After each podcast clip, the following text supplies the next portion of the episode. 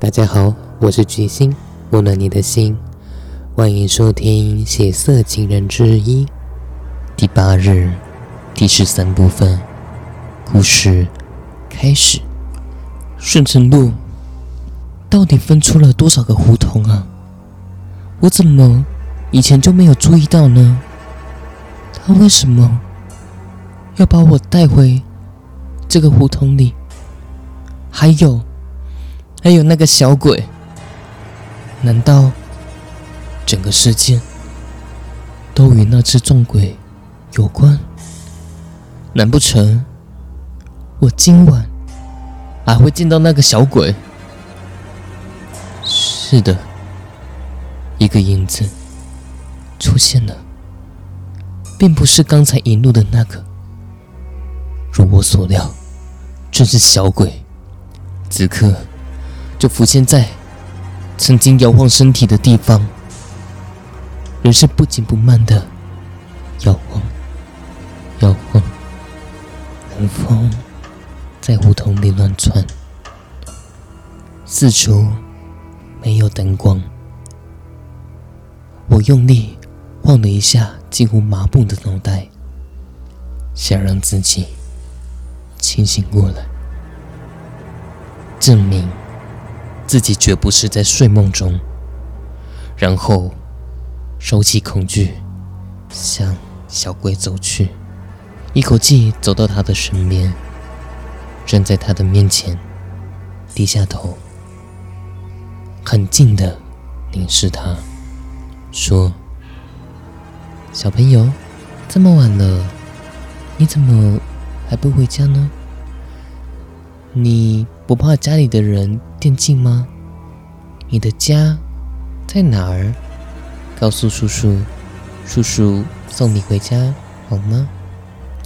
小鬼停止了摇晃，下意识的后退了一步，歪起脑袋来看我。果然，不出所料，正是以前在胡同里看到的那个喜欢蹦蹦跳跳的。美丽小女孩，夜色下，她睁着一双乌黑漂亮的大眼睛，一闪一闪的注视着我，模样让人着迷，也让人迷茫。我在哪儿见过这双眼睛呢？那个把她一把拉进破旧房子的、浑身上下脏兮兮的女人，又是谁？是不是他的妈妈？你，你不记得我了吗？我是回来找你、杀你、报仇的。他的声音稚气中夹杂着颤抖，显然处于极度恐惧中。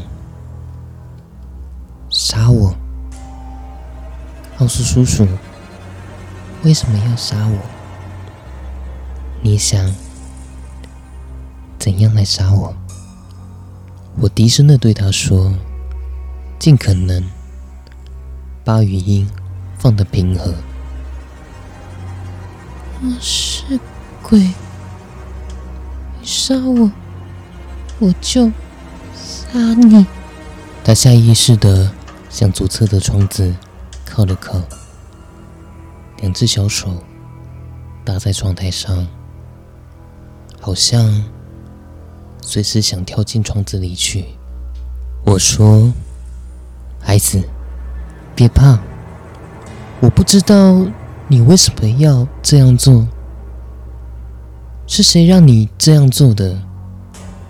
也不知道你为什么要杀我，你杀不了我。”我更不会碰你一下的，孩子，告诉我，这都是为了什么？你的妈妈呢？你的爸爸呢？我想见一见你的家人。刚要向他走去，突然，窗子里飞出了一个黑乎乎的物体，直奔我的门面。我本能的一低头。感觉到脑袋嗡的一下，然后就什么都不知道了。今天的故事就到这边，谢谢郑宇老师提供的这一本《血色情人》，希望大家能够多多支持郑宇老师其他的文学作品。最近我也发了一个频道，叫做“睡眠专用格林童话”，希望大家也可以多多支持。谢谢大家，那我们下次见。